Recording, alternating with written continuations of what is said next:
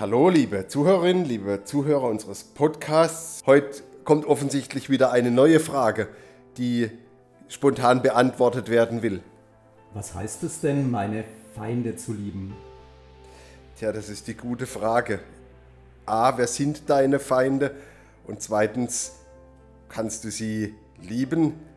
Also Feinde habe ich jetzt nicht konkret, aber ich habe Menschen, die mir auf die Nerven gehen.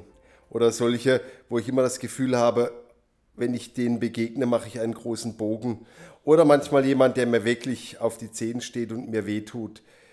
Ob ich die lieben kann, ich glaube nicht, aber ich weiß nicht, ob Jesus das auch meint. Für mich heißt ja lieben, das sage ich immer, grundsätzlich etwas jemand bejahen. Wenn ich zu etwas Ja sage, beginne ich es bereits zu lieben.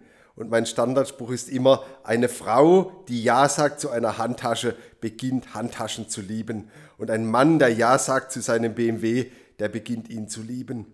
Und ich glaube, das meint Jesus. Wenn du Ja sagst zu einem Menschen, er hat sein Recht, weil Gott ihn auch will, so wie dich, dann beginnst du ihn schon zu lieben. Und ich glaube, das hindert mich daran, ihn einfach beiseite zu schieben.